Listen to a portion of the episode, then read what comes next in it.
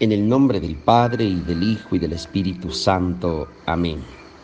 Del profeta Isaías, no temas porque yo estoy contigo.